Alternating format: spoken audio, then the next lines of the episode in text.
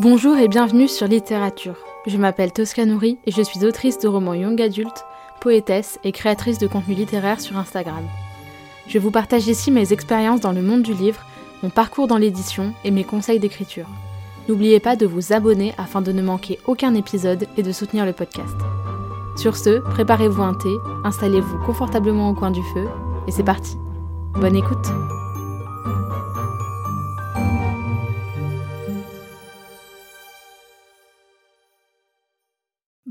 tous et bienvenue dans ce nouvel épisode de podcast. J'espère que vous allez bien.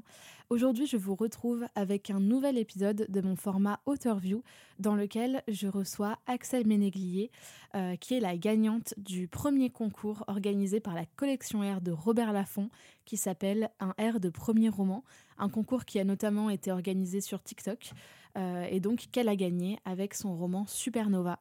Je suis très très très heureuse de, de l'avoir reçu euh, dans littérature. Vous verrez que son parcours est hyper intéressant et que euh, voilà c'est son premier roman donc elle a, elle a une, perspective sur l'écriture et sur le monde de l'édition que je trouve singulière et, vraiment très enrichissante. Donc voilà, je vous laisse avec nos échanges. Bon, euh, eh bien, bonjour euh, Axel et, euh, et, bienvenue dans Littérature. Bonjour. Est-ce que tu peux te présenter pour les... Ouh là là, oui j'ai la voix qui déraille. Est-ce que tu peux te présenter pour les auditeurs qui ne te connaîtraient pas, nous parler un petit peu de toi, de, de ta vie en général, de ton parcours dans l'écriture vite fait euh, voilà, juste toi, qui tu es, qu'est-ce que tu fais en dehors de l'écriture, euh, qu'est-ce que tu fais dans l'écriture, enfin voilà, qui, qui es-tu Axel? Qui suis-je? Euh, Du coup, je m'appelle Axel Ménéglier, j'ai 27 ans et je suis l'autrice de Supernova, du coup publié chez Collection R, qui a remporté le concours Un air de premier roman. dans la vie de tous les jours, je suis game master, du coup je travaille dans un escape game à Toulouse. Je suis toulousaine d'adoption, ouais, trop bien. Euh, du coup, je travaille à temps partiel, comme ça j'ai pas mal de temps pour écrire. C'était vraiment l'objectif quand, quand j'ai commencé à travailler là-bas. Et euh, du coup, Supernova, c'est mon tout premier roman. Le premier roman que j'ai commencé, le premier roman que j'ai terminé, le premier roman que j'ai publié.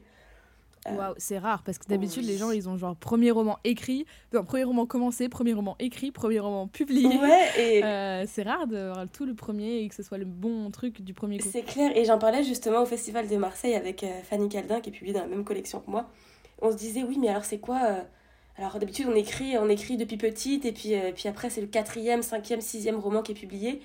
Et quelqu'un a posé la question oui on se réveille pas d'un coup avec l'idée de vouloir publier un, un, roman de 500 pages. Et j'étais là bas si moi c'est ce qui m'est arrivé. Parce que du coup vraiment ça Supernova ça a été c'est l'idée qui m'a donné envie d'écrire. Et après j'ai pas lâché cette idée. Moi je l'ai commencé il y a six ans. Et, euh, et, du coup ça a été publié là, là il y a quelques mois quoi. Mmh. Bah écoute, c'est trop cool. On va, on va en reparler après. J'avais, j'ai des questions euh, sur le sujet, donc euh, on va, on va, on va raborder le sujet après.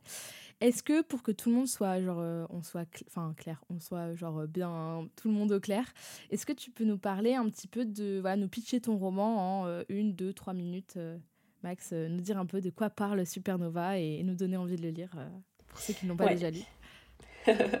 Alors, Supernova, c'est l'histoire de Cassiopée, euh, une jeune fille qui a 18 ans et qui apprend qu'elle n'est pas une humaine tout à fait ordinaire parce qu'elle est une constellationniste.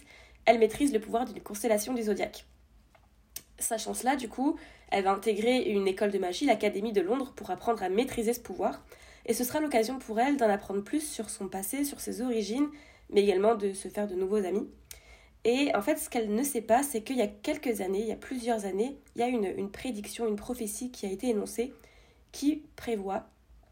Pardon, je fais une petite pause pour respirer. Pas de souci, t'inquiète. Ce serait bien d'éviter de mourir, de décéder en plein podcast. Oui. qui prévoit, du coup, cette prédiction prévoit qu'une euh, supernova va, va se révéler. Et en l'occurrence, cette supernova, qui est un constellationniste plus puissant que les autres, cette supernova va venir un peu chambouler le quotidien de Cassiopée et de ses amis à l'académie. Ok. Eh ben écoute, ça donne, ça donne envie. Bon, il faut savoir qu'on s'est euh, on s'est rencontrés à Montreuil. Enfin, moi, je connaissais déjà, euh, enfin, je te connaissais déjà. Bah, du coup, j'avais suivi un peu le, le concours 1R euh, de premier roman et du coup, j'avais j'étais au courant et, et j'avais envie de, de, de, lire ton roman. Et c'est quand je t'ai vu derrière la table de dédicace, j'ai dit Ah, bah elle est là, bon, bah allez, vas-y, je vais, je, vais, je vais acheter son roman et je vais le faire dédicacer. Et voilà. Et c'est comme ça que je t'ai dit Au fait, ça te dirait de venir euh, sur le podcast Oui. voilà, donc, euh, donc euh, ça s'est fait comme ça. Donc, ouais, donc du coup, moi j'ai une petite question. Enfin, j'ai, on va petite. Oulala, euh, on va d'abord revenir un petit peu sur ton parcours dans l'écriture, si ça te va, euh, pour comprendre un peu bah, voilà, le, le début, la genèse, etc. Et, après passer à tout ce qui est plus euh, le concours, parce que forcément, on va en parler. quand est-ce que tu as commencé à écrire? Enfin, genre, bah, du coup, tu, tu l'as dit un petit peu que tu avais commencé assez enfin tard. Tout dépend de ce qu'on entend par tard, mais oui. c'est pas forcément un truc d'enfance. Ouais, exactement. voilà, enfin, quel a été le déclic, genre le moment où tu t'es dit, Vas-y, parce que des gens qui ont des idées, euh, il y en a plein, mais le moment où tu te dis, bah vas-y, j'ai une idée, bah go, je fonce et je vais l'écrire, quoi. Franchement, c'est assez flou, mais moi, quand je le raconte, je suis là, mais à quel moment j'ai passé le pas? Je comprends pas quels, quels, sont les, quels ont été les liens qui se sont faits dans ma tête. Mais je me réveille un matin, j'avais 21 ans, j'étais en, fac de droit. Je me réveille avec l'idée de base qui était, ce serait trop chouette qu'on ait tous un pouvoir en fonction de notre signe astro. C'est vraiment le truc de base. Je me disais, alors moi je suis Gémeaux, les Gémeaux, qu'est-ce qu'ils sont? On dit souvent qu'ils ont une forme de dualité, bah on pourrait se dédoubler. C'était vraiment le truc de base. J'en parle un peu autour de moi et on me dit, ouais, bah pas trop et tout, euh, ok, lourd. Et euh, quelques, quelques heures plus tard, je sais pas, cette histoire elle me, elle me hante, j'y pense encore et je me dis, mais j'ai envie de, de, connaître cette histoire, j'ai envie de savoir ce qui va se passer. En fait, t'as envie, de lire le, as envie de d'écrire le roman que t'aurais envie de lire en fait. Exactement, je me dis, cette histoire elle n'existe pas mais je veux qu'elle existe, alors du coup, je vais l'écrire, je veux qu'elle prenne vie. Et du coup, c'est comme ça que, que j'ai commencé euh, l'écriture. Mais euh, ça a été assez laborieux parce que j'étais, euh, j'étais du coup, j'étais en fac de droit. Donc, j'avais pas forcément beaucoup de temps pour écrire. Et fac ensuite, de droit. j'ai pris une année sabbatique. Ouais, exactement. J'ai pris une année sabbatique. pendant six mois, j'ai voyagé un peu partout dans le monde. Et pas le temps non plus d'écrire à ce moment-là. Ouais, et je, je, ouais, je suis revenue, je me suis inscrite en master du coup en communication en alternance dans un IAE, donc encore moins le temps d'écrire, même si je pensais que j'allais avoir le temps. Et quand j'ai terminé mes études, je me suis dit, ok, cette histoire-là, j'en suis à peu près à la moitié en six ans. J'ai pas beaucoup avancé. En plus, bah, on y reviendra peut-être, mais moi, j'avais des méthodes d'écriture catastrophiques. Et, euh, et, du coup, je me suis dit, après mon master, c'est vraiment là que je me focus sur l'écriture. Je veux me donner une chance. En fait, je veux terminer ce roman, me dire que je l'ai terminé, au moins le tome 1. Et du coup, je me suis vraiment focus dessus euh, durant toute l'année qui a suivi. Et euh, quelques mois après, je participais au concours. Quoi. Ouais, donc en fait, tu t'es donné les moyens d'arriver à le finir. Et voilà. on, y reviendra après un peu sur la, la détermination, les deadlines, tout ça. Ouais. Euh, et du coup, est-ce que as, dès que tu as commencé à écrire ce roman, tu savais que tu voulais être publié enfin, est-ce que, Parce que moi, par exemple, tu vois, j'en parle souvent, enfin, j'en ai souvent parlé sur le podcast, mais bon, comme tu le vois derrière moi, euh, je suis une grosse lectrice depuis. bah, en fait depuis toujours, mais euh, enfin depuis toujours, depuis. Non, en vrai, c'est faux parce que quand j'étais petite, j'aimais. Enfin, mes parents ils me disent que j'aimais lire, mais moi j'avais la sensation que j'aimais pas lire quand j'étais petite, mais vraiment petite, genre jusqu'en peut-être CM1, tu vois, CM2. Et après, j'ai commencé vraiment au collège à dévorer, mais vraiment à dégommer des romans, mais les uns après les autres. Et, euh, et du coup, j'avais je, j'avais conscience que bah, ça existait, tu vois, d'écrire. Mais ça a été hyper tardif, le truc de me dire, il y a des vrais auteurs derrière les vrais livres et je peux devenir une autrice et je peux écrire un livre qui un jour peut-être peut devenir un vrai mais je sais pas il m'a fallu que j'attende peut-être 13 euh, ou 14 ans quoi. C'est hyper tard comparé au tu vois au fait que je lisais beaucoup. Et du coup est-ce que toi tu as, toujours su que enfin du coup je sais pas si tu as toujours su parce que mais est-ce que tu as su tout de suite que tu voulais être publié ou enfin quel est ton rapport à ça au fait que bah tu voulais être publié Quand est-ce que c'est venu et, d'où c'est venu cette idée? Bah alors quand j'ai commencé Supernova, j'avais aucune envie d'être publiée. C'était vraiment une histoire que j'écrivais pour moi parce que je voulais la connaître. Et en fait, plus le temps passait, plus j'élargissais mon univers, plus je me disais mais c'est quand même chouette ce que j'écris, c'est vraiment bien et j'ai envie que d'autres gens puissent le lire. Et du coup, je me suis dit bon si si j'ai envie que d'autres gens puissent le lire, il faut que je que je le publie quoi, il faut qu'il soit publié. Là, du coup, il y a eu tout ce truc de euh, est-ce que je passe par l'auto-édition? Est-ce que je passe par une maison d'édition? Là, je découvre à ce moment-là un peu le monde de l'édition. Je savais même pas qu'on pouvait s'auto-publier à l'époque. Ouais, bah c'est ça en fait. C'est pour ça, tu as, découvert tout en fait. Euh, euh, après, est-ce que, est que bon, on en reviendra après, mais sur, tu as découvert ça comment, tout le côté éditorial, etc. Est-ce que comment comment fait cette entrée là dans enfin comment t'as fait ton entrée dans ce monde là mais c'était hyper chaotique en vrai parce que alors moi j'ai toujours lu pour le coup depuis petite mais je me suis jamais intéressée aux maisons d'édition qui a publié quoi quelle est la ligne édito d'une maison d'édition. Et du coup je me suis vraiment renseignée donc voilà comment je peux faire pour publier mon roman. J'ai vu les délais d'attente j'ai vu euh, le pourcentage des auteurs ça m'a un peu refroidi donc euh, ça a été un peu euh, j'ai un peu tombé sur le cul.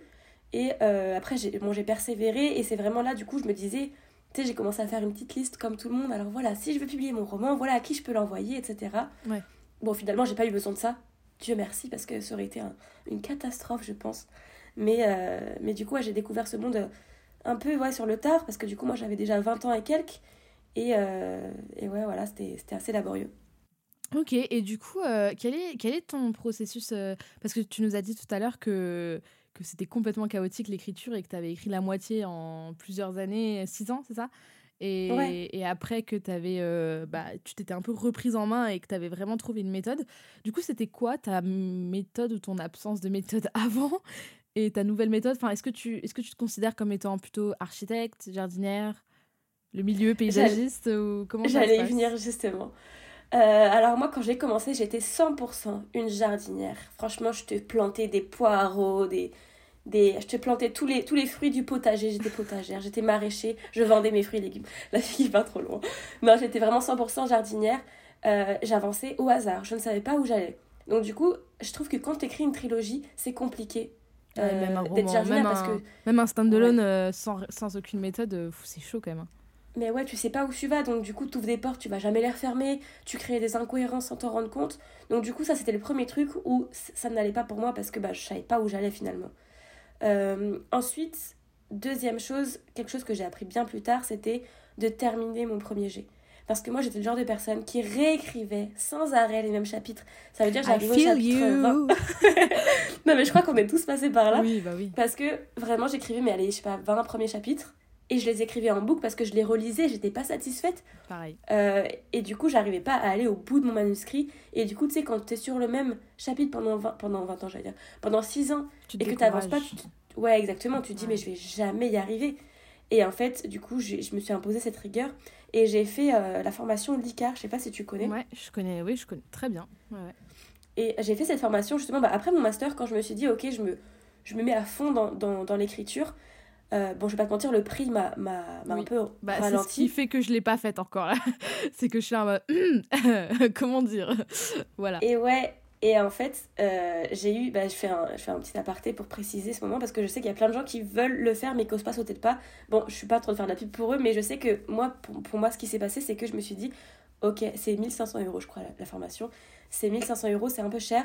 Euh, mais il faut pas que je le vois comme un, un, prix à dépenser, mais plutôt comme un investissement sur quelque mm. chose que je veux vraiment faire. Tu, vois. tu capitalises sur toi en fait. Exactement, c'est une formation, je veux être écrivain. Être écrivain, souvent, bah, on, sait, on a ce truc où on se dit c'est un don de Dieu qui nous le donne à la naissance. Des faits se sont perchés, penchés sur notre berceau. C'est très mystique. Pas du tout, l'écriture ça s'apprend comme tout, exactement. Et du coup, bah, j'ai fait cette formation et cette formation m'a appris quelque chose de très important, de finir mon premier jet. Et c'était vraiment ça le truc. Il faut que j'aille jusqu'au bout et après je passerai à la réécriture pour peaufiner mes phrases.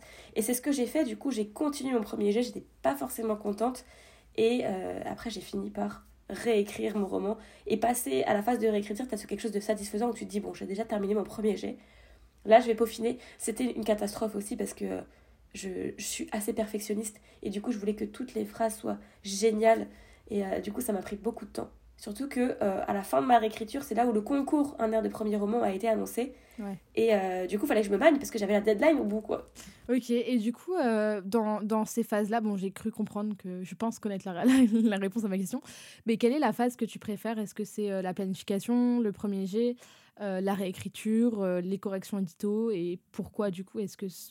Enfin, qu'est-ce que tu préfères dans tout ça? Eh bien, je pense que tu serais surprise parce qu'en fait, même moi, je ne le sais pas. je vois beaucoup ces gens qui, qui en parle. Et tu sais, je pense que là, tu pensais que c'était la réécriture parce que parce je voulais ce truc où c'était. Ouais, je voulais, je suis perfectionniste et je voulais que ce soit bien. Mais il y a ce truc dans la réécriture où je suis frustrée et où je, je suis jamais vraiment satisfaite. Donc, du coup, c'est pas vraiment l'étape que je préfère. Euh, j'aime beaucoup le premier jet parce que c'est vraiment là où c'est fluide et tout. Et au contraire, j'ai pas besoin d'être perfectionniste. Mais j'aime beaucoup aussi beaucoup la planification parce que c'est le moment où je suis là, oh mais c'est trop bien, oh mais c'est incroyable. Ça, naît, euh, ça naît sous tes mains, quoi. C'est, tu modèles le truc, c'est de l'argile. Mais exactement. Et je suis là, mais attends, c'est ça, mais ça va être trop bien. Et du coup, il y a ce truc, et ben là, je suis en train d'écrire le tome 2, où là, par contre, je redoute un peu que ce soit pas aussi génial que dans mon imagination. Et c'est assez euh, complexe. Mais euh, j'aime toutes les phases, en fait. Je pense que j'aime toutes les phases quand j'y suis pas. Là, je suis dans le premier jet, je pense que je suis contente, je précise d'être à la réécriture. Et la réécriture, je me dirais, c'est quand même bien le premier jet. Ouais, ouais, je pense que je pense qu'il y a un peu de ça. En fait, je pense que chaque chaque euh, chaque étape a son lot de, de, de trucs cool et de trucs chiants. Et je pense, euh, enfin. ouais, effectivement, moi, je suis un peu d'accord avec toi. Il n'y a pas un truc que je préfère. Après, c'est vrai que pour moi, en tout cas pour l'écriture là du roman sur lequel je travaille en ce moment, le premier jet, c'était vraiment compliqué parce que euh, j'avais énormément de remises en question, tu vois. Genre, et du coup, je, je, je franchement, j'étais en mode, vas-y, je veux juste arriver au bout, comme ça, après, au moins je sais que c'est fait, tu vois. Mais euh, je trouve que tu as cette incertitude quand tu es dans le premier jet, dans mode est-ce que je vais réussir à aller au bout? Est-ce que je vais pas arrêter avant? Est-ce que machin? Est-ce que ceci? Et ouais. du coup, ok. Et euh, du coup, quelles, euh, quelles, quelles, ont été les difficultés? Bon, du coup, hein, tu en as déjà un peu parlé, mais quelles ont été pour toi les, les principales difficultés dans, dans l'écriture de Supernova? Est-ce qu'il y a des choses qui t'ont. Vraiment, tu t'es dit là, là, je vais pas y arriver ou, ou des trucs vraiment où tu as eu du mal, quoi? Ouais, ouais, ouais. Alors, euh, bon, déjà, toute cette histoire de, de, premier jet que j'arrive pas à terminer parce que je réécris en même temps que j'écris. Euh, toute cette histoire aussi de, de perfectionnisme, et c'est quelque chose aussi où je me suis dit, il faut que je lutte contre ça parce que j'avais envie d'écrire le premier jet parfait.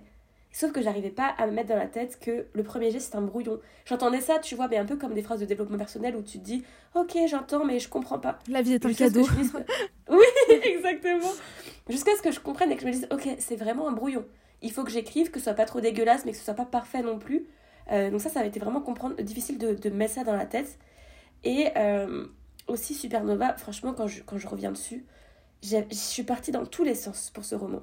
J'avais beaucoup de romance, puis après un peu moins de romance, beaucoup d'action, un peu moins d'action. Il y a des parties. En fait, j'ai été bloquée à un moment donné où je me suis dit, ok, il faut que je me pose et que je prenne beaucoup de recul sur mon manuscrit et en fait, j'ai coupé plein de parties qui me tenaient à cœur, mais finalement, elles n'avaient plus rien à faire là-dedans. C'est Kill Your Darling. Ouais, vraiment, j'ai, j'ai enlevé une partie. Mais qu'est-ce que je l'aimais, cette partie? Elle reste dans mon cœur, mais bon, pas dans le vôtre, parce que vous la verrez jamais. Euh, et il y a eu une grosse partie aussi que j'ai tout simplement enlevée pour déplacer dans mon tome 2. Ouais.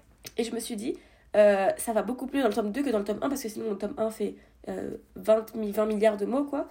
Et, et en fait, quand j'ai fait ce truc-là où j'ai compris euh, qu'est-ce qui allait se passer dans mon roman et qu'après j'ai compris ce qui allait se passer grossièrement dans le tome 2, c'est vraiment là où ça m'a débloqué et le premier jet a été hyper fluide après ça. Ouais, et ben ça je pense que c'est marrant parce que c'est un peu un truc que j'ai en ce moment où en ce moment j'ai du coup je travaille sur un roman qui s'appelle Dissident qui est une dystopie euh, euh, post-apo féministe pour le. On va dire pour le pitcher en deux en deux phrases, c'est ça. Et, et, après ça, j'ai déjà d'autres donc c'est une biologie. Et après ça, j'ai déjà d'autres idées, j'ai une idée de roman une, une fantaisie, enfin, je sais pas trop comment la, la décrire, un peu euh, Dark Academia, euh, bon voilà. Euh, j'ai un roman en vers libre young adult, j'ai un young adult summer vibe un peu voilà. Et je trouve que j'ai l'impression que c'est un peu le, la tare de tous les jeunes auteurs qui n'ont pas encore déjà 5, 10 ou 15 livres à leur actif. C'est on a envie de tout mettre dans le roman dans lequel on travaille euh, en ce moment. Et, et en fait, moi, j'arrive pas à me. Je suis tout le temps, j'ai le réflexe de dire Ah, j'ai une idée, bah vas-y, je vais le mettre dans ce roman. Et parfois, tu vas. Tu vas tirer ton intrigue dans tous les sens pour faire rentrer cette scène, alors que peut-être il aurait fallu attendre deux ou trois romans plus tard et t'aurais pu mettre la même scène. Je te, je te ressens tellement. Tellement, il y, a des, y a des tropes ou des trucs un peu cool où je me suis dit, je vais le mettre dedans. Et en fait, tu, ça n'a plus de sens, en fait, parce que tu veux mettre tout et n'importe quoi, c'est pas un sac que tu remplis, tu vois. C'est faut que ça ait un sens. Mais c'est vrai qu'en plus, tu te dis, est-ce que je vais vraiment les écrire, ces autres romans? Est-ce que ça trouvera mm. sa place quelque part? Ouais. Mais je comprends tellement. c'est pour ça, moi, je note tout. Tu vois, dès que j'ai des, alors, j'ai des idées de romans vraiment, où j'ai vraiment une un esthétique en tête, des personnages, une trame, etc. J'ai vraiment, genre, tu vois, par exemple, mon, le contemporain, Summer Vibe, etc. Vraiment, là, j'ai envie de l'écrire, tu vois. En ce moment, j'ai envie de l'écrire. Mais je peux pas parce que je suis sur autre chose, tu vois.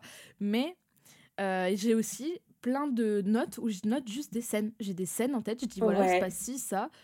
Et bah après, ce sera à moi de retourner euh, chercher des trucs, euh, de l'inspiration, etc. Et, euh, et, ouais, et je trouve que ça, j'ai l'impression. Et au début, tu vois, je me suis dit, ça se trouve, c'est que moi qui essaye de forcer pour. Mais j'y vais au forceps pour faire rentrer des trucs, alors que vraiment, faut pas, quoi.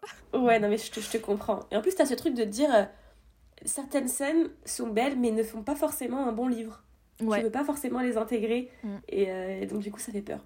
Et parfois aussi, c'est très. y a des... Moi, j'ai tendance. J'aime beaucoup le cinéma et les séries, etc. Et je suis très. je suis très sensible à l'esthétique des choses. Et parfois, je me dis, une scène, elle serait gigabelle en cinéma, et en fait, tu l'écris et c'est de la merde. Et t'es en mode, oui C'est tellement C'est nul. Et, et, inversement, des fois, il y a des scènes au cinéma, t'es là en mode, mais cette scène, ça va pas, il manque des explications, elle aurait dû être écrite en fait. Et, ouais, euh, du coup, ouais, euh, je trouve que parfois, il faut, faut, savoir euh, choisir, choisir ses combats en fait, et choisir ses scènes qu'on veut vraiment garder. c'est clair, mais je te ressens.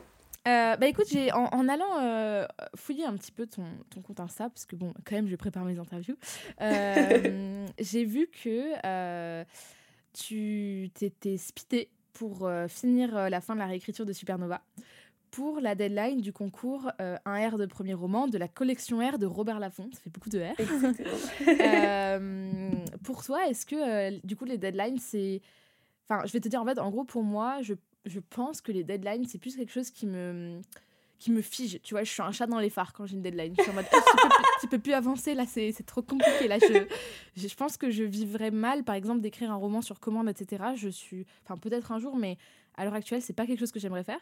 Pour toi, est-ce que c'est ça ou est-ce que euh, c'est plutôt une motivation, un truc qui te pousse en avant euh, qui te motive à finir? Ben, Moi, c'est plutôt l'inverse pour le coup, parce que euh, je suis quelqu'un qui procrastine beaucoup mm. et qui part dans tous les sens. Ça veut dire je peux commencer un truc et puis après partir sur un autre truc, après sur un autre truc. Et du coup, moi, justement, il me faut cette deadline pour me dire ok, t'as tant de, de, de, mois pour le faire, tant de jours, et après, je pars sur un rétro-planning où je, je peux du coup vraiment me. Ah ouais, rétro-planning carrément, ouais, ouais, tu vas vraiment. Oui. Tu pousses le truc. Euh, non, non, mais c'est bien, c'est bien, c'est bien, c'est bien.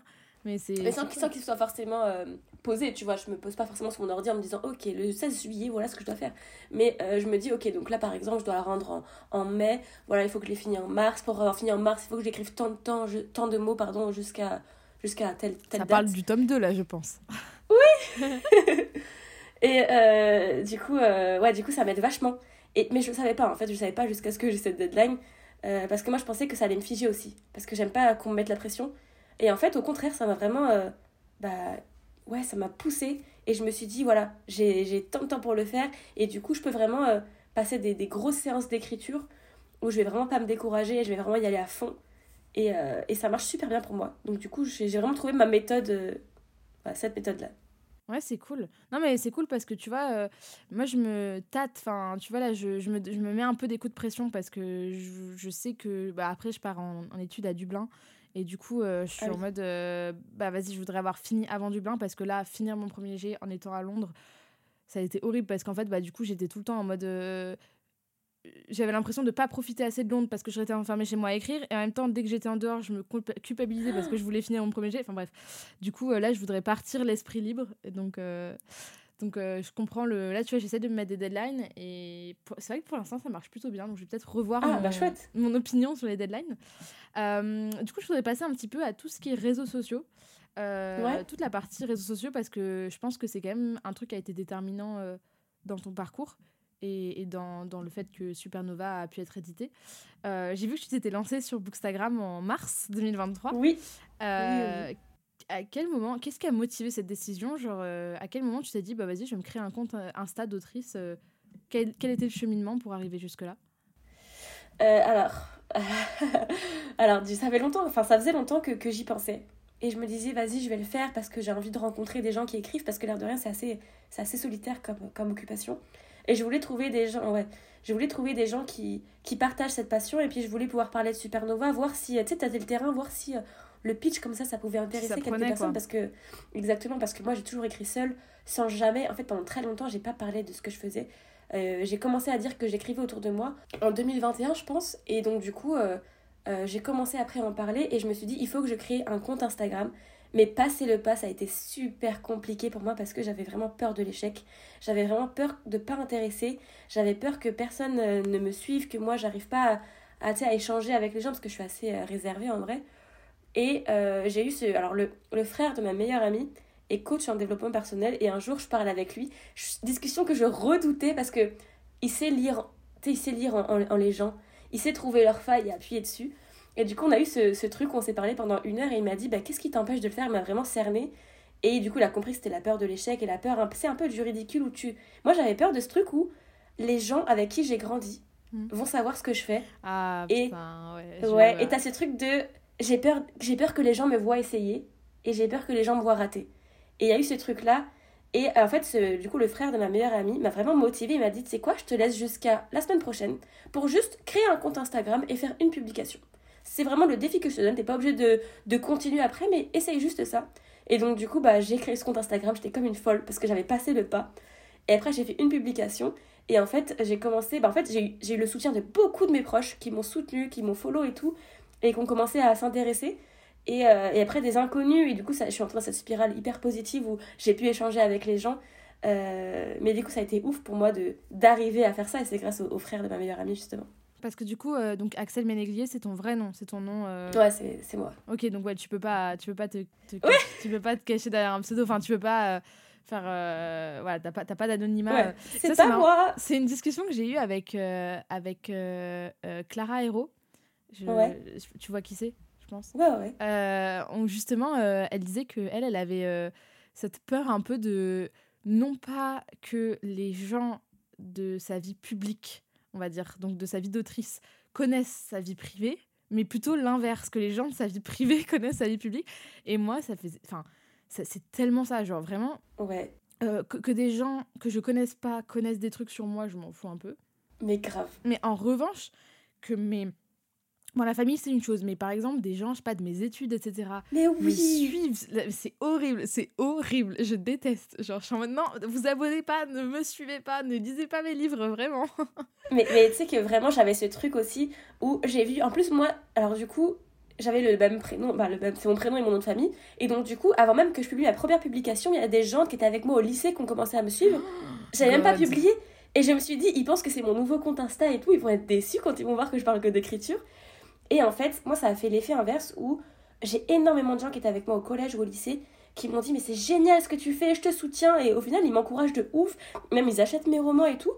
Et je suis là un peu ah, vous êtes sûr Et en fait euh, bah, je me suis grave sentie, euh, soutenue euh, alors que moi je pensais vraiment que j'allais être effrayée que ces gens sachent qui je suis, tu vois, parce que quelque part, tu mets beaucoup de toi dans tes romans. et moi, je mettais beaucoup de distance avec les gens au lycée, tu vois. Enfin, ils connaissaient ce que je voulais qu'ils connaissent de moi, mais ils savaient pas qui j'étais au fond. Et là, je me disais, enfin, ils commencent à comprendre qui je suis, ça me fait un peu ouais, peur. Ah, je vois, je comprends tellement. Euh, bah, du coup, quel, est, euh, quel, a été, du coup, bah, tu l'as un peu expliqué déjà, mais quel a été ton, rap, quel était ton rapport aux réseaux sociaux avant euh, ce concours 1R de premier roman? Et est-ce qu'il y a eu un shift là-dedans ou est-ce que euh, finalement parce que du coup en fait quand j'ai réfléchi tu as créé ton compte Insta au moment du concours quasiment. Ouais ouais parce que le concours a été lancé le euh, 1er février je crois. Moi j'ai créé mon compte 1er mars et la fin du concours c'était le 31 mars. Ah ouais, donc vraiment en plein milieu, ouais, du coup. Et du coup, c'était quoi euh, ça a été En quoi est-ce que ça a changé ton, ton point de vue sur les réseaux Ou est-ce que, est-ce que ça a joué un rôle dans ta perception des réseaux sociaux? Alors moi j'ai toujours eu les réseaux. Alors j'ai toujours été très connectée mais très pudique. Ça veut dire que bon j'ai un compte perso où tu verras rarement des stories de moi ou alors c'est des stories privées pour faire rire les copains. Mais du coup je, je suis pas trop active. Je parle pas trop de moi. Et là du coup ça a été ce truc où je joue un peu le jeu des réseaux où, où je parle de moi. Tu sais il faut se livrer un petit peu pour que les gens voient bah quitter. Et euh, mais du coup ça a, été, ça a été chouette parce que c'est vraiment comme ça que j'ai rencontré plein de gens. Et après il y a eu ce truc de TikTok où moi j'avais pas TikTok. Et je refusais en plus d'avoir TikTok parce que je en fait j'avais téléchargé l'application quand c'est sorti. Et sans me rendre compte j'ai passé une heure dessus et je me suis dit non j'ai déjà pas le temps dans ma vie pour ça. Je vais pas en plus me mettre euh, dans, dans TikTok. Mais du coup il fallait... tu, tu, prêches une convertie là. Moi je, carrément j'ai désinstallé TikTok alors que j'avais déjà tu vois j'avais un compte etc j'étais active et tout. Et en fait euh, enfin bon j'ai fait un épisode de podcast entier sur le sujet mais euh, TikTok quoi. Voilà quoi non, mais je comprends. Et du coup, il a fallu que je pitch mon roman sur TikTok. Là, j'ai vu plein de gens s'intéresser à Supernova. Je me suis dit, c'est super chouette. Et je me suis dit que c'était aussi une bonne plateforme pour, euh, bah, pour faire connaître euh, ce roman. Parce que sur Instagram, c'est une chose, mais j'ai l'impression que les publics sont assez différents aussi sur TikTok. Il y a peut-être mm. beaucoup plus de gens sur TikTok, ou bien c'est plus, plus visible. Il y a plus de non-lecteurs, je pense, sur TikTok. Plus de non-lecteurs qui tombent sur des vidéos de lecteurs ou de, de trucs BookTok. Alors que sur Insta, enfin en tout cas moi j'ai la sensation d'être pas trop suivie par des gens euh, que je pouvais être il y a quelques années. Tu vois, quand je vois par exemple des filles de 12, 13, 14 ans qui me suivent sur, sur Insta, généralement, c'est plutôt des lectrices qui s'assument, qui ont déjà des petits comptes Booksta. Alors que moi, à 12, 13, 14, 14 ans, si, mais tu vois, 11, 12, 13 ans, j'étais juste une lectrice. Jamais je me serais abonnée à des gens, je pense, sur Insta. Enfin, c'était un truc hyper solitaire pour moi, tu vois. Et du coup. Euh, et du coup, ouais, je pense qu'effectivement, sur, euh, sur TikTok, le public est un, peu différent. Tu touches peut-être plus de gens euh, plus facilement, je pense. Ouais, ouais, ouais, c'est clair. C'est clair. Mais du coup, je me suis vraiment mis au réseau bah, pour ce concours, dans ce concours, pour, euh, pour pouvoir échanger. Je me suis dit que c'était super important aussi de pouvoir parler de son roman avant qu'il soit publié. Pour pas, tu arriver aussi comme une fleur et dire coucou, j'ai écrit un livre, euh, achetez-le. Tu sais, pour pouvoir échanger même en, avant, en amont avec euh, toute cette galère en fait, parce que ça, je trouve ça trop chouette de pouvoir échanger ces galères avec les autres écrivains. De ouf. Bah ouais. De se dire, ah, putain, les stories privées. ah, ça, c'est ma vie. Vraiment, les stories, enfin, les, les, stories amis proches, des trucs comme ça, avec euh, tous les, les, copains écrivains, etc. Des fois, on partage des trucs et je pense qu'il euh, n'y a, que, y a que des auteurs pour comprendre vraiment de quoi on parle. Euh, ouais, ouais, c'est clair. Quand on est quand on est dedans. Et du coup, pour que les choses soient genre claires, t'avais aucune communauté du coup quand Non, j'avais zéro. Franchement, zéro communauté, j'avais rien. Déjà, on va, on va casser un mythe. Hein. Euh, la gagnante du concours Supernova n'avait absolument. Donc, tu avais genre zéro abonné en fait quand t'as pitché le. Tu Sur TikTok, TikTok Ah, ouais, j'avais zéro de chez zéro. t'as fait une seule vidéo, le, le pitch TikTok. Ouais. Enfin, le pitch, euh, ouais, c'est ça. Parce qu'en fait, il faut savoir, du coup, pour ceux qui connaîtraient pas, euh, bah, est-ce que je peux te laisser pitcher le, le concours? Parce que je ne voudrais pas dire des bêtises. Euh, en gros, le concours, quelles étaient les, enfin, les règles et, quel était le, le, but du jeu Alors, le but du concours, c'était, il y avait deux, deux choses en fait. Il y avait, la première, c'était d'envoyer son manuscrit par mail, de manière classique. Et la deuxième, c'était qu'il fallait être capable de résumer son roman, de pitcher son roman sur TikTok en deux minutes. Et donc, du coup, il fallait obligatoirement bon, créer un compte TikTok pour pouvoir poster la vidéo dessus. Après, tu n'avais pas de d'obligation, tu n'étais pas obligé de, de montrer ton visage ou quoi, tu pouvais juste faire un montage ou quoi, fallait juste que tu pitches ton roman en deux minutes. Ok. Bah écoute, si ça te va, je pense qu'on va mettre ici, je mettrai l'audio de la vidéo de comment tu l'as pitché, si elle est encore en ligne. Ouais, ouais, ouais. Bon bah on va la mettre ici. Imaginez un monde, notre monde, dans lequel il existe un peuple dont les membres sont tous dotés d'un pouvoir astral en fonction de la constellation du zodiaque à laquelle ils sont rattachés. Peut-être que les béliers, qui sont des personnes de nature fonceuse et dans l'action, pourraient être dotés du don d'hyper-vitesse. Ou que les lions, qui sont des personnes charismatiques et qui ont l'âme d'un leader, pourraient être capables d'asservir autrui, les forçant à succomber à leurs moindres désirs. Vous avez du mal à l'imaginer? Rassurez-vous, c'était le cas de Cassiopée aussi. Cassiopée, c'est le personnage principal de Supernova. À l'âge de 18 ans, et sans que rien ne l'y prépare, elle va être catapultée dans ce monde de magie et va intégrer l'académie, une école pour apprendre à maîtriser son pouvoir. Car oui, Contre toute attente, Cassiopée fait bel et bien partie de ce peuple. C'est une constellationniste. Une constellationniste des Gémeaux capable de se décupler. Lorsqu'elle l'apprend, c'est son univers tout entier qui bascule, et de nombreuses questions vont surgir alors qu'elle se lance dans une quête de soi pour savoir qui elle est vraiment. Des réponses, ça, elle va en trouver. Pas forcément celles qu'elle imaginait d'ailleurs. D'autant plus que l'apparition de la supernova, un constellationniste plus puissant que tous les autres, menace le quotidien de Cassiopée et de ses amis. Car si le pouvoir exalte, il suscite également complot et convoitise. Et dans ce domaine-là, les ennemis se révéleront bien plus nombreux qu'il n'y paraît. Que ce soit Azimek, l'homme qui a conduit à l'exode de son peuple sur Terre il y a 20 ans, ou la Ligue, la haute autorité constellationniste sur Terre, vous pouvez être sûr que chacun d'entre eux voudra acquérir cette puissance. Et pas que pour le bien. Du coup, euh, euh, bon, on va, on va mettre un peu les pieds dans le plat. Vas-y, mettons les pieds dans le plat. Sur la question, euh, on en a déjà parlé avant, mais euh, la, le concours à l'ère de premier roman a été un petit peu critiqué parce que justement, il demandait aux gens d'être sur TikTok. Et du coup, les gens disaient que déjà, ça pouvait favoriser des gens qui avaient beaucoup de communautés, etc. du coup, c'était un peu, pour certains, c'était parce qu'on sait que maintenant, les réseaux sociaux font partie d'un argument commercial à part entière et que la réalité, c'est que quand tu as une communauté, quand tu as déjà des lecteurs, bah statistiquement, tu as quand même plus de chances. Ça veut pas dire que tu vas être édité que pour ça, parce que je pense que c'est pas le cas, à moins d'avoir vraiment des, des centaines de milliers ou des millions d'abonnés. Hein. Euh, voilà, c'est pas avec 5, 10, 15, 20 000 abonnés qu'on va, te faire, on va te faire signer pour un truc euh, nul. Mais, euh, mais c'est vrai que, que quand même ça joue. Et du coup, il y en a pour certains, c'était un peu une forme de, euh, de truc assumé, de dire bon, bah maintenant, carrément, euh, les, les, maisons d'édition, elles vont à la pêche euh, sur les réseaux sociaux et voilà. et du coup, voilà, ça a été un petit peu critiqué là-dessus et sur le fait qu'on était obligé d'installer TikTok, alors que pour certains, ça c'est un peu contraire à leurs valeurs, etc. Moi, je sais que par exemple, voilà, je suis en études de sciences politiques. Euh, la Chine, le PCC, tout ça, euh, je, je, je, baigne dedans. Donc, du coup, je suis un peu en mode hmm, TikTok, euh, ouais, fou, bof, quoi, tu vois. en plus de, de, de, tout ça. Quel regard tu portes là-dessus, toi? Comment est-ce que tu vois les choses et, et, et ouais, comment tu analyses la situation et Comment tu te sens vis-à-vis de ça? Bah alors déjà, pour être tout à fait honnête, quand le concours est sorti, donc moi j'avais pas encore de compte public, c'était avec mon compte privé mmh. que je l'ai vu, j'ai regardé les commentaires et effectivement j'ai vu plein de euh, oui mais vous allez favoriser les gens qui ont déjà une communauté, oui mais c'est n'importe quoi. Et en fait ça m'a un peu refroidi, je vais pas te mentir parce qu'il y a eu une part de moi qui s'est dit mais peut-être que c'est vrai tu vois, je vais y aller avec mes zéro abonnés et puis je vais pas être, euh, je vais pas être remarqué, mais je me suis dit bon qui tente rien à rien, je vais quand même essayer, du coup j'ai euh, créer un compte TikTok pour pouvoir euh, poster ma, vidéo dessus. Et en fait, il se trouve que ben, la preuve, c'est que c'est mon roman qui a gagné, alors que j'avais zéro abonné. Et même dans les finalistes du roman, alors je crois que on était tous avec genre 5 abonnés, tu vois. Enfin, on n'avait pas beaucoup d'abonnés quand on a commencé. Je crois qu'il y en avait peut-être un qui avait déjà un compte, mais qui n'avait pas beaucoup d'abonnés. Les autres, on a tous créé un compte pour le concours. Donc du coup, là, ça c'est vraiment ce truc de non, pas du tout. Les maisons d'édition n'ont pas favorisé des gens qui avaient beaucoup d'abonnés parce que sinon je pense qu'elles se seraient même pas pris enfin même pas pris la peine de créer un concours tu vois elles auraient juste pris ah bah tiens t'as as 40 000 abonnés je te viens te faire publier chez nous donc, Ce qui arrive déjà par ailleurs mais bon c'est quand même oui, oui, oui. plus rare et en l'occurrence comme tu dis ils auraient pas pris la peine de créer un concours pour ça quoi voilà beaucoup d'organisation pour rien quoi exactement après quelque part je peux comprendre des gens qui ne veulent pas euh, qui ne veulent pas créer de compte TikTok tout simplement euh, bah moi-même, j'aimais pas forcément TikTok avant de le faire, mais il y a ce truc aussi où, franchement, tu, pour moi, c'est pas non plus euh, la mer à boire, mais peut-être parce que j'ai pas. forcément... à rien, quoi. Ouais, voilà. Tu postes une vidéo et puis voilà. Exactement, tu postes une vidéo, au pire, t'es pas pris, tu supprimes ton, ton, compte TikTok, et même, même que tu sois pris ou pas pris, tu supprimes ton compte et tu en vas plus jamais sur la plateforme. C'est pas non plus la mer à boire, je trouve, mais je peux comprendre même pour les personnes qui sont un peu plus âgées de se dire oh là là, c'est compliqué euh, de pouvoir monter un truc.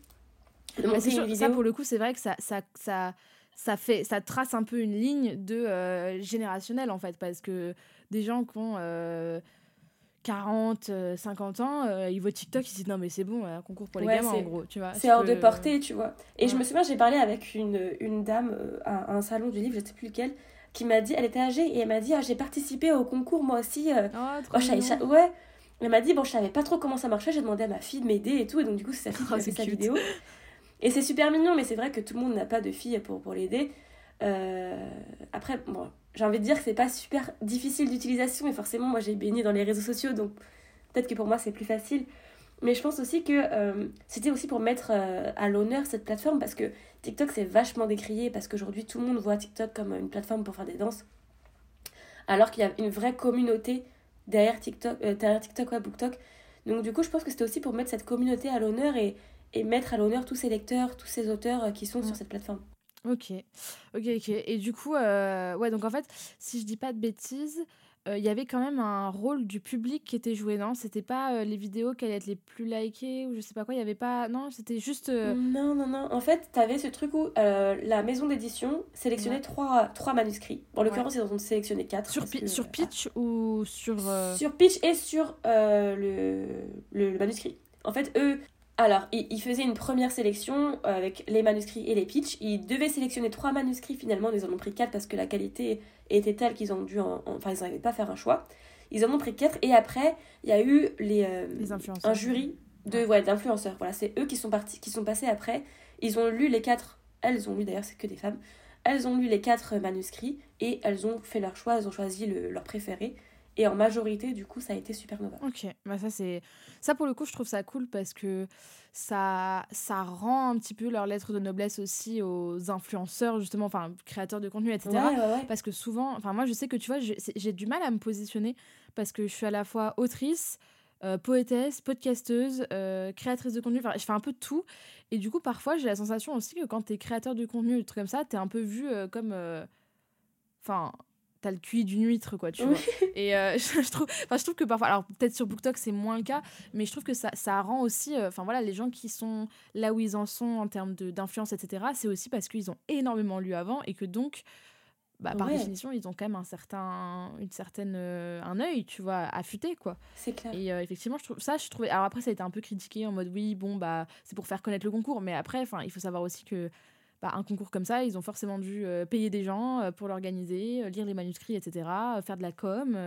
et bah, il faut bien aussi que, enfin, je dirais, une maison d'édition, ils font pas la charité, quoi. Il faut bien ouais, qui rentabilisent leur truc et il faut bien que le, roman se vende derrière et qui donne toutes ses chances et même vis-à-vis de toi vis-à-vis de l'autrice donner toutes ses chances au roman parce qu'il n'y a rien de pire qu'un roman euh, dont on ou un livre de manière générale dont on bâcle la sortie ouais c'est clair pas ses chances euh, c'est horrible ça c'est pire que tout quand on t'a vendu des trucs et que finalement tu te retrouves euh, bah, ton roman personne n'en entend parler mais grave et puis je pense que c'était un gros gros pari pour eux bah, comme pour moi finalement parce que tout le monde aurait pu se dire bah, en plus c'est un concours TikTok super pas du tout intéressant. Et eux, ils avaient ce truc où. Euh, je pense qu'ils. Bah, alors, j'en ai pas parlé avec eux, hein, donc je sais pas, mais je pense qu'ils ont dû savoir qu'ils allaient se faire critiquer sur ce truc-là, de se dire. Euh, ouais, ils sont pas super, ouais. Donc, c'était un gros pari, mais je pense que c'était un pari réussi. Ok. Et, euh, et du coup, pour toi, comment est-ce que tu vois les, les, les réseaux sociaux? Euh, comme, je sais pas, une opportunité, de la charge mentale supplémentaire, un moyen de partage, une manière de te rendre... Parce que du coup, tu nous as parlé de la formation LICAR tout à l'heure. Est-ce que pour toi, ça a été aussi une source d'information? Enfin, comment, comment est-ce que tu vois les réseaux sociaux et, et les points positifs et les points négatifs pour toi? Genre, comment tu vis cette expérience sur les réseaux sociaux? Alors, commençons par le positif. Euh, pour moi, franchement, je, je regrette pas du tout de m'être lancée sur les réseaux parce que j'ai rencontré tellement de gens géniaux, que ce soit des, des lecteurs ou des auteurs euh, d'avoir cette petite communauté où, où, ouais, on souffre ensemble un peu de, de, tous ces, de tous ces moments où on n'arrive pas forcément à écrire, on est bloqué, tu peux vraiment rencontrer des gens qui te ressemblent, contrairement à, à la vraie vie où tu connais pas forcément d'auteur. Euh, tu peux échanger avec des lecteurs qui, euh, qui apprécient les mêmes livres que toi, qui apprécient peut-être ton livre également, et c'est toujours gratifiant d'avoir ouais, d'avoir ce genre de retour. c'est vraiment génial, et puis c'est aussi un, un, bon moyen de pouvoir parler de ton livre, tu vois. Donc c'est une belle vitrine également. Un, un, un, bon outil de, de com, quoi. Ouais, c'est clair. Et euh, malheureusement, par contre, c'est effectivement c'est une charge mentale. Moi, des fois, je me dis, euh, j'ai pas forcément envie de, de publier aujourd'hui. D'ailleurs, je publie pas quand j'ai pas envie. Euh, j'ai pas forcément envie de, de, penser au poste que je vais faire. Alors que tu sais, tu vois aussi, c'est pas concurrentiel, je trouve, parce que. un peu quand même. Bah, moi, j'ai pas cette idée parce que je me dis, c'est pas parce qu'ils vont acheter ce livre-là qu'ils vont pas acheter celui-là, tu vois. Ouais. Ils peuvent acheter tous les livres. Ah oui, non, je parle, non moi je parle plus. je trouve que parfois, il y a, y a une. comment dire un, un espèce d'accord tacite qui fait qu'on juge les gens en fonction du nombre d'abonnés qu'ils ont, du nombre de la, de la notoriété qu'ils ont, etc. Un accord tacite de telle personne est plus importante que telle personne parce qu'il ou elle a plus d'abonnés. Et ça, ça me. Ouais, ça c'est vrai. Mais. C'est vrai. Euh, en plus, moi je suis à la limite parce que tu, enfin, tu vois, moi je le vois dans mon nombre d'abonnés, tu vois, 7000 abonnés, je suis j'ai plus de communauté que certains petits comptes, mais en même temps, comparé à d'autres, c'est que dalle. Et du coup, je suis, en mode, je suis un peu le cul entre deux chaises et je regarde les deux, les deux types de personnes et je suis là en mode, mais les gars, il n'y a pas d'échelle à faire, quoi. Ouais, non, c'est clair, c'est clair. Ça, c'est vrai que t'as as raison, il y a ce truc qui existe où tu te dis, bah, t'as que, as que 500 abonnés, bah, t'es rien du tout. Par contre, t'as 10 000 abonnés, waouh, qu'est-ce que t'es quelqu'un? Euh, moi, j'avoue, je m'en fiche un peu. J'avoue, je, je suis un peu au-dessus de ça. Enfin, je regarde pas trop les, les abonnés, je regarde juste surtout le contenu. Mais t'as ce truc aussi où tu te dis, ah putain, elle, elle poste de super contenu, elle en poste régulièrement, alors que toi, tu postes euh, un post euh, par mois, tu vois. Donc il y a ce truc qui peut te faire, te, qui peut te faire dire, pardon, ah, je suis pas, je suis pas assez, tu vois. Je fais pas assez, j'intéresse pas assez. Et ça peut te mettre, euh, ça peut te miner le moral aussi, parce que si t'as pas assez de likes ou si t'as moins d'abonnés, tu peux te dire, ce que je fais, ça sert à rien. Je pense qu'il faut se détacher des objectifs et juste... Kiffer, bah, quoi. Ouais. Faire ce pourquoi t'es venu à la base, c'est-à-dire partager du contenu, échanger avec des gens que que tu apprécies. Ok. Euh, bah écoute, c'est intéressant. C'est vrai que j'ai pas forcément l'occasion de parler de ça avec d'autres gens parce que c'est un peu un sujet tabou aussi, tu vois. Ah ouais? Le côté. Bah, je trouve le côté communauté, etc. Genre, euh, enfin, je sais pas, j'ai l'impression qu'il y a un peu ce truc, tu sais, c'est un truc un peu tacite, mais personne n'en parle vraiment, personne, est, tu vois. C'est un peu un truc. Euh, ouais. du coup, pour revenir sur le concours Un air de premier roman, avant le concours, T'étais optimiste ou t'étais en mode vas-y je participe mais YOLO quoi. J'en ai parlé je sais plus à qui à la fois qui a un peu halluciné. Parce que alors moi je suis quelqu'un de hyper optimiste dans la vie. Ça veut dire dès que je fais un truc je pense que je vais y arriver. Et donc du coup je suis souvent déçue parce que bah, en l'occurrence j'avais participé à un autre concours le concours Rajo. Je sais pas si tu vois ce que c'est. Oui, oui, je vois très bien. Où tu as 20 finalistes qui rencontrent les éditeurs etc. exactement. le, le, concours annuel Rajo exactement. Bah, j'avais participé bah, il y a deux ans je crois Et j'étais persuadée que j'allais euh, attirer l'attention euh, de Rajo parce que je me suis dit, tu sais, j'avais vraiment confiance en mon manuscrit. Je me suis dit, franchement, l'histoire est super, mais tu sais, en même temps, c'est moi qui l'ai écrite, donc forcément que je l'aime bien. Ouais. Mais, ça rentre dans euh, leur ligne édito aussi, je pense, en termes de... Franchement, je me disais, les étoiles sont alignées, je peux y arriver. Et finalement, j'ai pas, j'ai pas, pas réussi. Et ça m'a mis un coup au moral parce que bah, forcément, quand tu penses que tu vas y arriver, quand tu rates, c'est, c'est décevant. Et, euh, mais du coup, j'ai pas abandonné pour autant. Non, mais comme, coup, quand quoi, comme quoi, pardon, mais c'est fou parce que t'as pas été sélectionné pour un concours Rajo qui sélectionne chaque année 20 gagnants, donc c'est énorme. Par contre, t'as gagné Ouais. le concours AR de premier roman qui est même peut-être encore plus sélectif puisque du coup, t'as un seul gagnant, gagnante. Et donc, comme quoi, c'est pas parce qu'on gagne pas des concours que le manuscrit est pas bon. Et ton livre aujourd'hui, Ouais. il se vend, il plaît et. il- Enfin, C'est clair. Et j'en parlais avec euh, Sarah Boukin. Aïe, je sais pas Ouais, si tu vois. je vois euh, très bien. Bah, elle est venue sur le podcast euh, récemment, Sarah Abbassi, du coup. Ok, exactement. Bah, Sarah Abbassi, elle a participé à ce concours-là également en même temps que moi.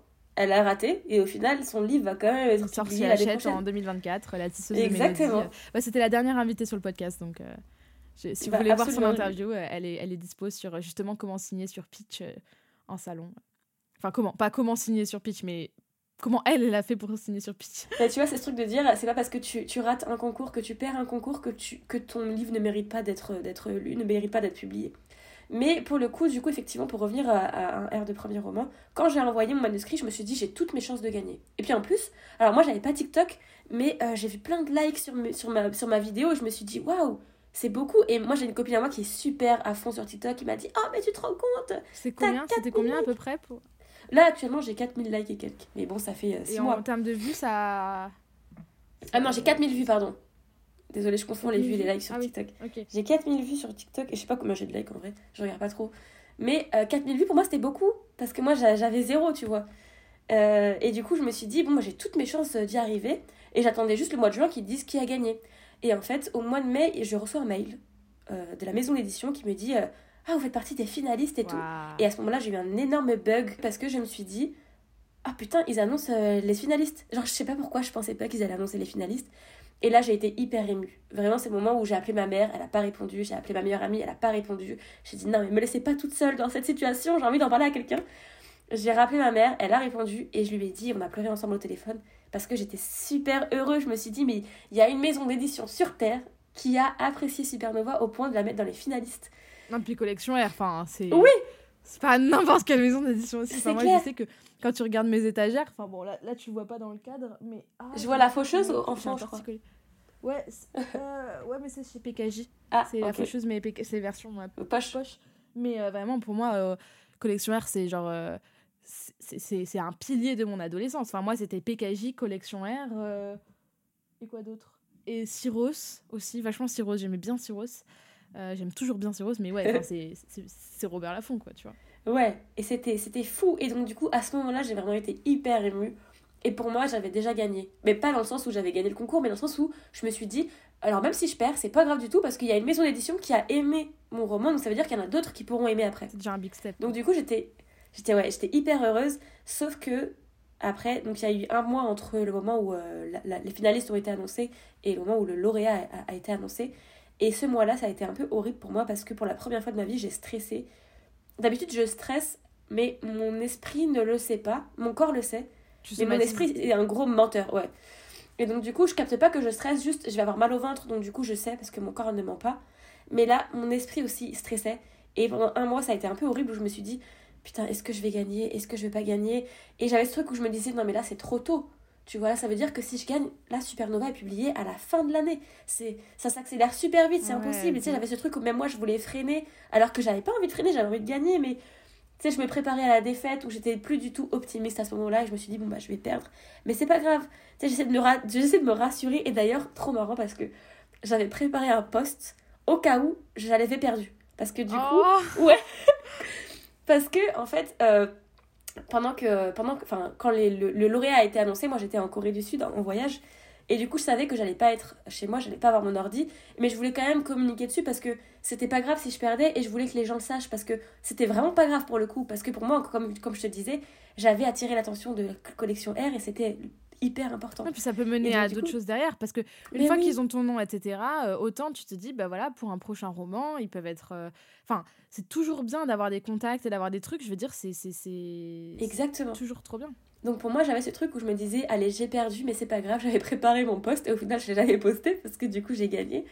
Et c'est vrai que euh, du coup, quand le lauréat a été annoncé, donc j'étais. Euh, cette histoire est très drôle. C'est toujours trop marrant de la raconter parce que les gens sont là, mais tu déconnes. Euh, Jeju, c'est une petite île dans le sud de la Corée du Sud.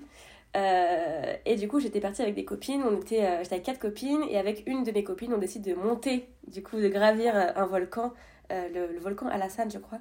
Et du coup, durant toute l'ascension, moi, je mets mon téléphone en mode avion pour ne pas être dérangée, pour garder ma batterie. Et euh, en fait, en sortant, en revenant de ce volcan, j'ouvre euh, du coup mon mode avion. Je vois un appel manqué et tout de suite je me dis ok c'est euh, la collection R qui m'appelle pour me dire que j'ai gagné. Mais très vite je balaye cette idée en me disant c'est quelqu'un d'autre c'est pas ça peut pas être ça c'est pas possible. Finalement je rentre à l'hôtel je vais pour prendre ma douche mettre un peu de musique et du coup je vois un message de Elsa l'éditrice de la collection R qui me dit encore toutes nos félicitations est-ce que tu as un moment pour qu'on s'appelle, etc. Et du coup, là, je suis dans une phase un peu de, de déni où je vais voir une, bah, une de mes copines et je lui dis, mais qu'est-ce que tu comprends? Lis ce qu'il a écrit sur le message et tout. Et elle me dit, mais, mais, mais meuf, t'as gagné en fait. C'est toi la, toi la, lauréate. C'est sûr, c'est ça, quoi. Ouais.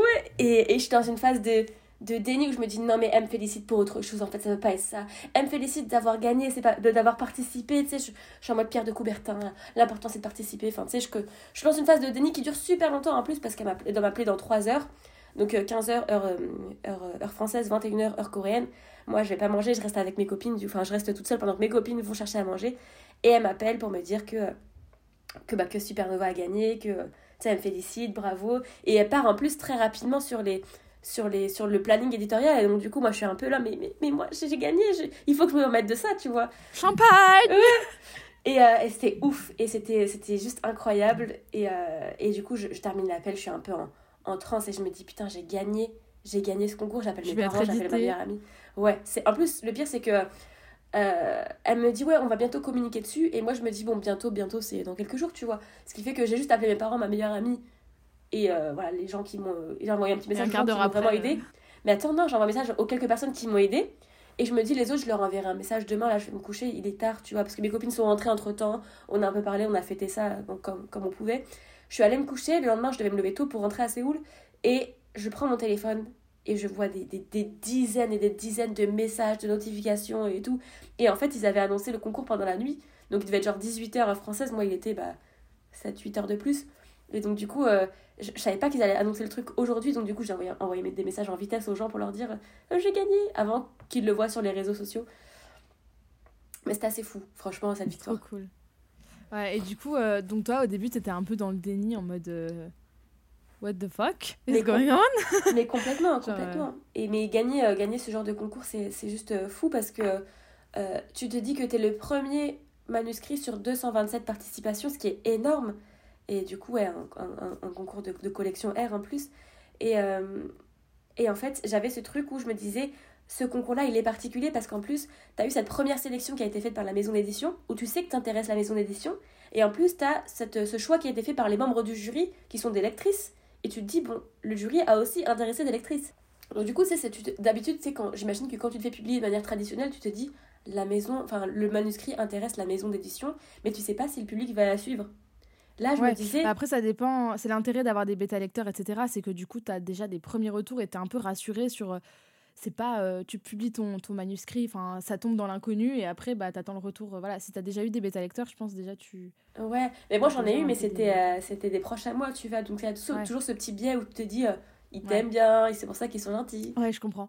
Et ouais, donc du coup en fait ça s'est fait, mais du coup t'as dit c'était en juin les résultats? Ouais. Juin novembre, c'est ultra. Alors peut-être il y a des gens ils, connaissent pas le, le, le parcours enfin éditorial, mais c'est ultra, ultra, ultra, ultra, ultra rapide, genre vraiment. Parce que méga rapide. Ah oui, vraiment, parce que moi, par exemple, pour mon, pour mon deuxième recueil de poésie, on s'est rencontrés en décembre 2021, Montreuil 2021. Euh, on s'est pas rencontrés à Montreuil, mais c'était le week-end de Montreuil, euh, où du coup, on a été. Euh, on a été bah, je me suis rendue dans les locaux pour qu'on discute. donc, c'était le 2 décembre, ou 1er 2 décembre, enfin bref, début décembre 2021.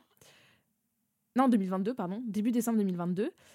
On a signé le contrat en février 2023 et il est sorti en, euh, en octobre 2023, alors qu'il avait déjà été publié en auto-édition. Donc, en gros, en termes de travail édito, c'était soft. Et puis, c'était un recueil de poésie. Donc, voilà, il n'y avait pas de couverture à faire. Il y avait pas, enfin, la couverture est restée la même, etc. Donc, c'est dire, il a fallu quasiment un an, alors que il y avait tout ça. Et donc, toi, en quoi, en 4 mois, 5 mois? Juillet, août, septembre, octobre, ouais, 5 mois. 5 mois, c'est hyper rapide. C'est franchement c'est hyper short 5 mois sachant que bah moi il y, a eu beaucoup de corrections éditoriales. Entre temps en plus il y a eu les vacances scolaires. Tu sais il y a des gens qui bah partent en vacances euh, scolaires en plus. Mon éditrice. L'été. Ouais mon éditrice à moi est partie en congé maternité. Du coup euh, moi j'étais en backup avec une deuxième donc du coup j'ai plus travaillé avec la deuxième finalement qui s'appelle Claire. Et euh, mais ça a été hyper intense. Heureusement que moi je partais pas en vacances pour le coup parce que on a vraiment charbonné. Franchement, même eux, ils étaient là, ah ouais, c'est short. Ouais, c'est short. C'est la première édition du concours, donc on se rendait pas compte que ça allait être si short. On est désolé, tu sais, ils étaient tout, tout penauds parce qu'ils disaient, on pensait pas que ça allait, euh, que ça allait être aussi short. Est-ce qu'il fait combien de, combien de mots ton, ton manuscrit? Enfin, tu sais à peu près combien, à, à, la louche, combien ça. Franchement, je dirais entre 130 000 et 150 000, je pense. Ah oui, donc ça en plus, c'est un gros, gros pavé, genre. C'est un gros bébé, ouais, tu vois. Là, bah, en termes bon, en termes de, de, de pages, euh, sur, un, sur, un, sur un livre traditionnel, il fait 550, 525 pages, je crois. 500 et quelques pages. Donc c'est quand même un gros bébé. Donc ouais, il y a eu beaucoup de travail, surtout que moi je partais de, de loin, tu vois. Ouais, bah forcément, c'est ton. En vrai, t'apprends de ouf des corrections éditoriales. C'est normal que, que les premiers manuscrits. Enfin, je pense, j'ai pas d'expérience, voilà, mais je pense que les premiers manuscrits sont particulièrement. Euh, voilà, il y a des trucs après, je pense que tu corriges de toi-même ou même des, des trucs. Moi, il y a des trucs, par exemple, qu'on m'a fait remarquer souvent en bêta lecture de mon euh, précédent roman, qui s'appelait 1944 Résistance, que j'ai jamais fini finalement. Enfin, que, bon, bref, compliqué, mais que j'ai jamais vraiment fini. Et, euh, et, en fait, euh, bah, il y a des, des, erreurs que je faisais à l'époque que je fais plus parce qu'on me les a fait remarquer. Donc même dans le premier jet, je, je fais plus. Donc, euh, donc ouais, c'est chaud. Et du coup, en termes de processus, processus éditorial, est-ce que en, là, en une ou deux minutes, tu peux nous, nous faire un peu un résumé de, de comment ça s'est fait? Alors, il y a eu beaucoup, beaucoup d'allers-retours. Ça a été du coup des corrections de leur part qu'après j'ai dû valider ou pas valider. Tu sais, ils me proposaient des, des, modifications, je les acceptais ou non. Euh, ça, ça a duré longtemps. Moi, mon, mon gros problème à moi, c'était qu'il y avait beaucoup. En fait, le roman, tu, tu, verras si tu le lis, il est très rythmé. Oui, je il se passe toujours quelque chose. tu t'ennuies jamais dans, dans, le roman, mais euh, dans, mon, dans, mon premier, dans mon premier jet, enfin, dans, dans ce que j'ai envoyé à, au concours, c'était un peu trop. Tu sais, il y avait trop de rythme. ils m'ont dit, il faut créer des moments où, le, le, lecteur se repose un peu parce que sinon il, est, il, il allait, enfin, tu sais, il respire plus, tu vois. Donc, du coup, j'ai dû rajouter des chapitres. Euh, pour euh, du coup faire descendre un peu la tension. C'est la tension, ouais. Ouais, c'était un peu compliqué parce qu'il faisait déjà beaucoup de mots donc je voulais pas trop m'étaler non plus donc j'ai dû être précise, concise. Euh, ça a été un, tout un travail. ça, c'était le gros du travail, à, mon sens, de réécrire des chapitres, enfin d'écrire, d'inventer des nouveaux chapitres pour faire baisser la tension. Donc il y a eu beaucoup de, voilà, d'aller-retour, de, de correction. Ensuite, il y a eu euh, le préparateur qui est passé dessus, alors je sais plus exactement l'ordre, mais après il m'envoie les épreuves numériques, un préparateur est passé dessus pour préparer, enfin voir comment ça allait être euh, du coup en version finale.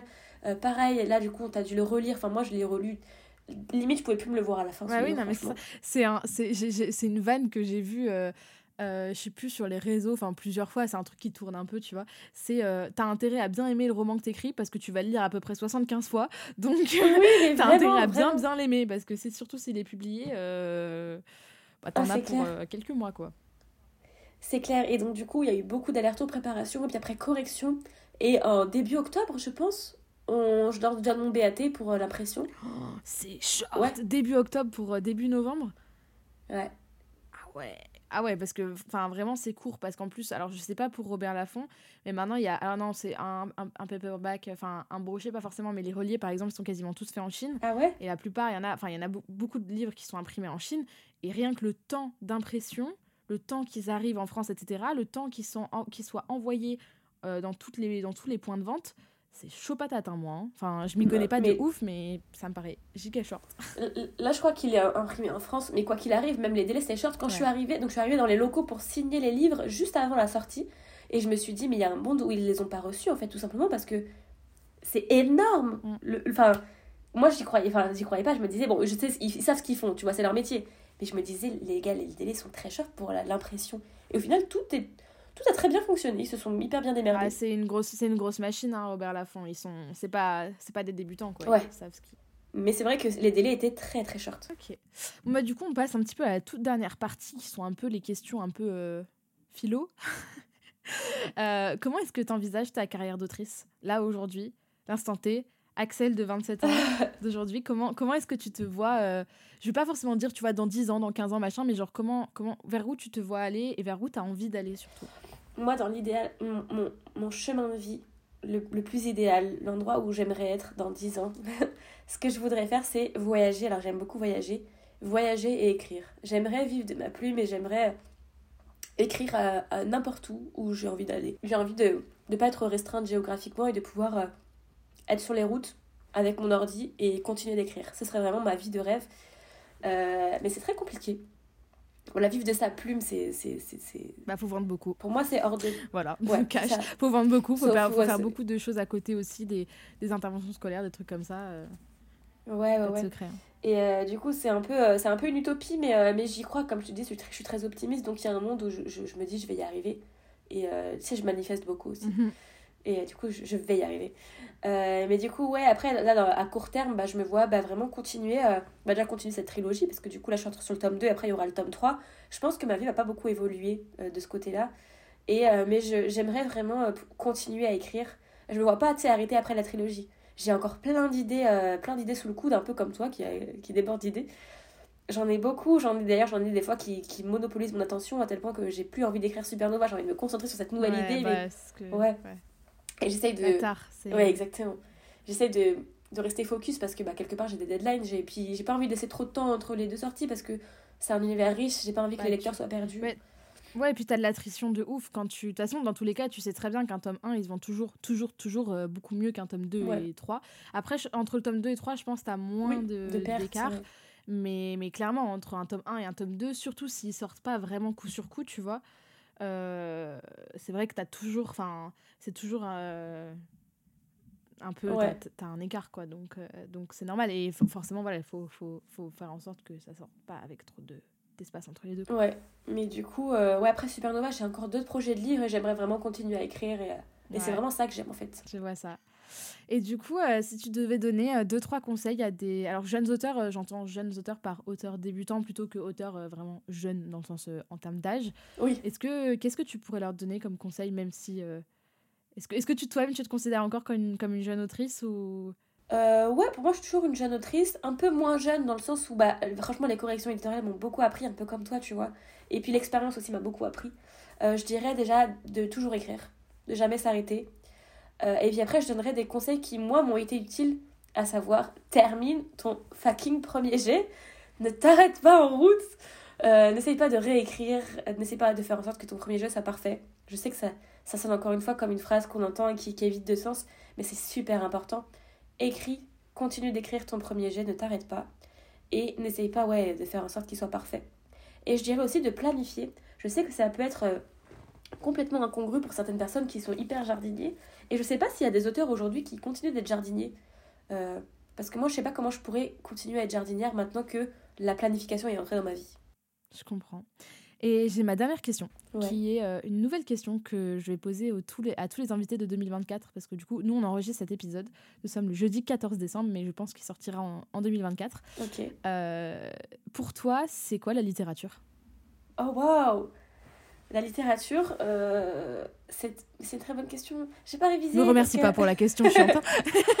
non, mais j'ai envie de dire un truc bateau, tu vois, c'est vraiment euh, des univers. Pour moi, la littérature, c'est. Bon, bien sûr, c'est toute la dimension euh, livre, etc.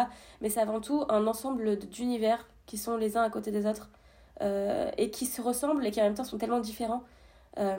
pour moi, la littérature, c'est tellement varié. Tu en as pour tous les goûts. Tu en as pour tous les goûts, tu peux toucher tellement de gens. Il euh, y a des gens qui disent qu'ils n'aiment pas la littérature, qu'ils n'aiment pas lire. Pour moi, c'est assez abstrait parce que tout est tellement différent. Ils ont juste pas, trouvé euh, ce qui leur plaisait. exactement. Exactement. Tu peux te retrouver partout dans la littérature. Ok. et eh ben, écoute, merci beaucoup, euh, Axel, pour, pour cette interview. Merci beaucoup pour tes conseils, pour, pour ton. Pour ton pour, pour, voilà, pour tout ça. Est-ce que tu as un petit mot de la fin pour nos éditeurs? Euh, ah, mais je me suis fait avoir la première fois avec Emma de la bouquinette dans son, dans son podcast. Euh, souscrivez à un abonnement.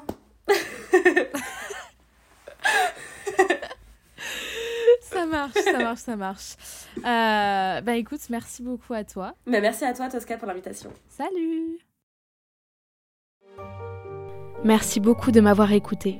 Si vous aimez littérature, vous êtes libre de laisser une note et un commentaire sur votre plateforme d'écoute préférée et d'en parler autour de vous.